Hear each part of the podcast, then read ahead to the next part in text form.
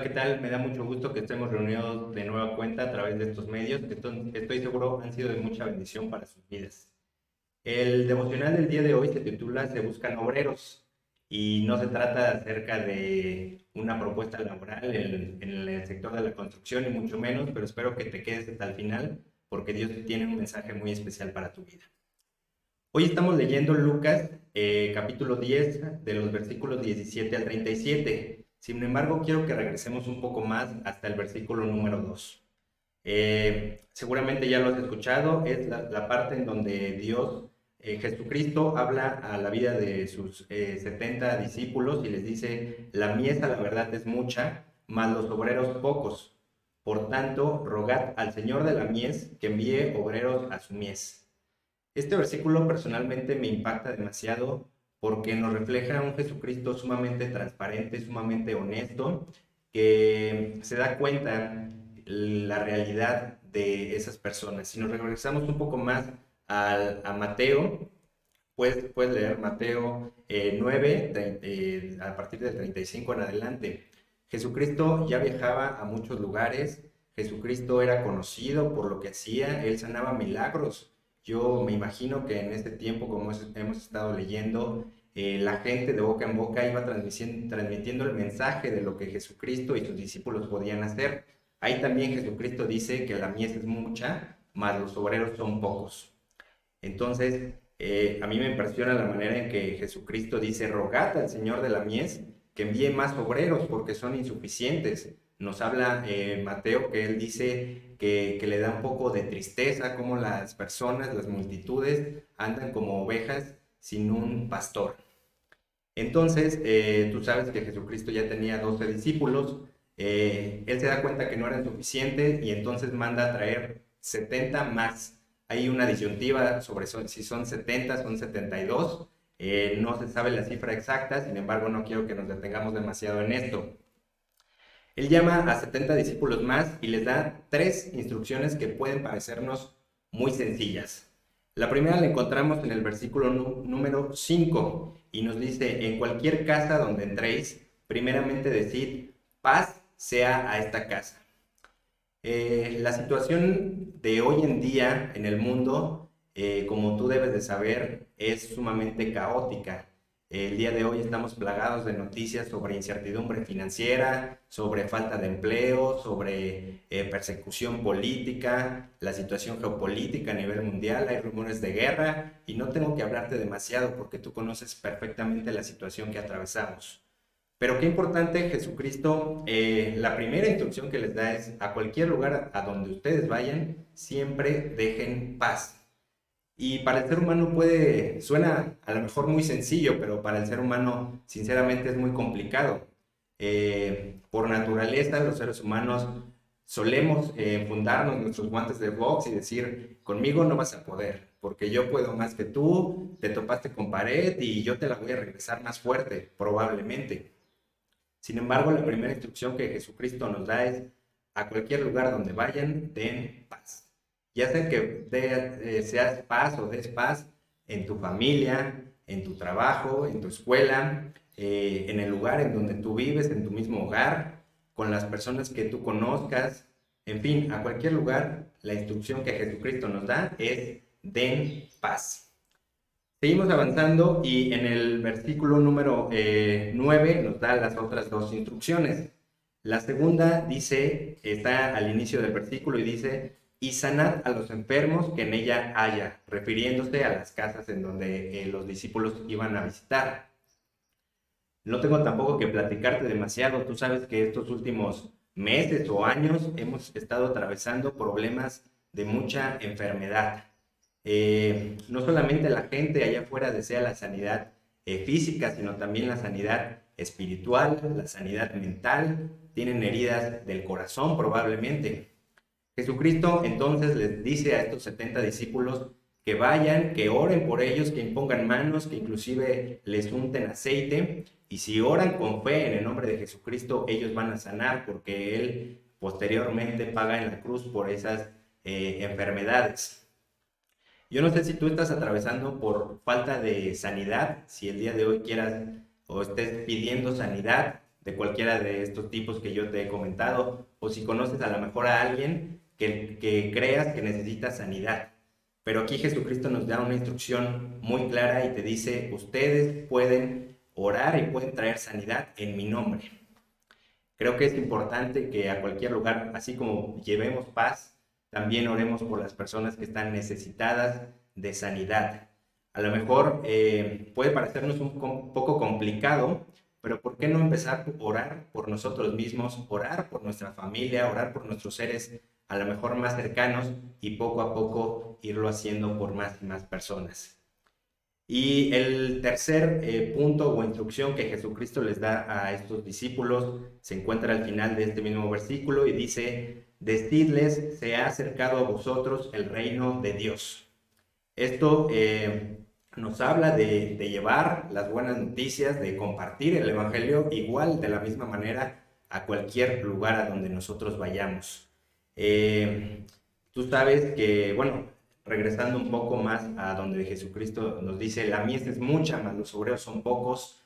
Eh, en este momento, hoy en la actualidad, todavía seguimos siendo una minoría. Hay todavía muchas otras personas que no conocen realmente las las escrituras, que no conocen el, mensaje que Jesucristo trajo o simplemente no les interesa, están pensando en otras ideologías y es muy respetable, pero Jesucristo también nos insta en este versículo a compartirles del mensaje de salvación. Y bueno, no dice cuánto tiempo después, continuamos avanzando. En el versículo número 17 en adelante nos habla sobre cómo estos 17 discípulos con una disposición muy grande fueron, seguramente siguieron lo que Jesucristo les encomendó y regresan con él. Al regresar ellos estaban llenos de gozo, llenos de alegría, de felicidad, porque se dieron cuenta que pudieron cumplir con lo que Jesucristo les había encomendado pero no solamente eso, sino que también le, dicen, es que los, los enemigos, eh, Satanás, los espíritus se nos sujetan en tu nombre, Jesús. Y estaban llenos de felicidad. En el, en el versículo eh, número 20, Jesucristo los escucha, pero también los pone un alto. Él les dice, no tienen que regocijarse de esto realmente. La verdadera alegría, la verdadera felicidad está en que sus nombres están escritos en el libro de la vida. La verdadera felicidad, te quiero compartir, no se encuentra probablemente en el estatus que tú tienes, no se encuentra en las cosas que tú has logrado, no se encuentra en los bienes que tú puedes poseer. La verdadera felicidad, amigo o amiga que nos estás escuchando, se encuentra que realmente tu nombre se encuentre escrito en los cielos y que tú tengas totalmente plena certeza de que el día de mañana estarás adorando por la eternidad a nuestro Dios. Continuemos eh, leyendo Lucas. Yo la verdad, eh, tú sabes, primero fueron 12 discípulos, después se nos dice que fueron 70 y así se han ido multiplicando. Eh, avanzamos hasta el versículo número 25 y se nos narra la historia del buen samaritano que seguramente tú conoces. El buen samaritano no tenemos eh, mucha certeza ni siquiera de su nombre. Sin embargo, eh, él sigue la instrucción de, lo que Jesucristo les había dado en los versículos que te acabo de comentar. El buen samaritano, un hombre que se da cuenta de una persona que fue despojada de sus eh, de las cosas que él llevaba y seguramente violentado porque nos dice que estaba tirado en el suelo el buen samaritano decide no voltear su mirada, no hacerse a un lado, sino eh, dedicar un poco de su tiempo. Dice que en primer lugar le sanó sus heridas, ahí le está dando paz. Posteriormente lo lleva a un hostal, invirtió su tiempo y no solamente esto, dispuso también de un dinero. Eh, el buen samaritano hizo una actitud tan, tan grande que le dice a la persona que lo hospedó, te voy a pagar y si esto no es suficiente para que tú eh, cuides a este hombre que yo acabo de traer, vendré y te pagaré el restante. Podemos ver cómo el buen samaritano sigue eh, lo, que esto, lo que Jesucristo nos instó, versículos más atrás, dio paz, eh, sanó las heridas y además de eso, no sé si compartió de las buenas nuevas, pero estoy seguro que su testimonio impactó a esta persona y seguramente hasta a la persona que lo recibió en el hostal. El día de hoy te quiero compartir que desafortunadamente la mía sigue siendo mucha, gente perdida como ovejas sin un pastor y desafortunadamente los, ovejos, los obreros siguen siendo muy pocos. Jesucristo en este momento también quiere hacerte una invitación, solamente si tú quieres. La paga, yo ya te la compartí, la paga es que tu libro, tu nombre está escrito en los cielos. Él ya te lo ha dado. Si tú has creído, Jesucristo ya te ha dado esta paga. Pero qué maravilloso sería también nosotros ser unos obreros dispuestos. Si tú tienes en mente a lo mejor algún obrero, sabrás que ellos no visten ropa de marca, no visten con zapatos muy finos, porque justamente sabes que se van a enfrentar a todo. Probablemente van a estar sobre los rayos del sol muchas, muchas horas, probablemente van a sudar, probablemente sus zapatos eh, estarán llenos de tierra pero ellos tienen un corazón dispuesto y también saben que posteriormente tendrán una recompensa a esa actividad, una paga. Entonces, si tú estás dispuesto a ser este obrero, si tú ya eres parte de estos obreros que Jesucristo nos habla, eh, quiero que en este momento hagamos una oración. Señor Jesús, te damos gracias, Padre, por esta forma en que tú nos hablaste eh, a través de tu palabra, Señor Jesucristo. Gracias por la manera en que tú reconoces que los obreros son pocos en tu obra, Padre. Gracias por la invitación que haces a la vida de cada uno de nosotros, porque muchos a lo mejor ya la han tomado, pero otros están indecisos, otros continúan eh, a lo mejor poniendo pretexto, Señor Jesucristo. Yo te pido por la vida de cada una de las personas que están escuchando este mensaje en este momento, para que tú en su corazón eh, pongas estas ganas, este deseo, esta disposición de ser parte de tus obreros, Padre de la Gloria. Tú ya nos has dado la vida eterna, tú ya nos has dado el perdón de nuestros pecados, pero también es importante que nosotros demos de gracia lo que de gracia hemos recibido. Te pido por la vida de cada una de estas personas que el día de hoy han decidido, han escuchado este mensaje y han decidido ser parte de los obreros que van a cosechar la mies. Todo esto lo oramos en el nombre de Jesús. Amén.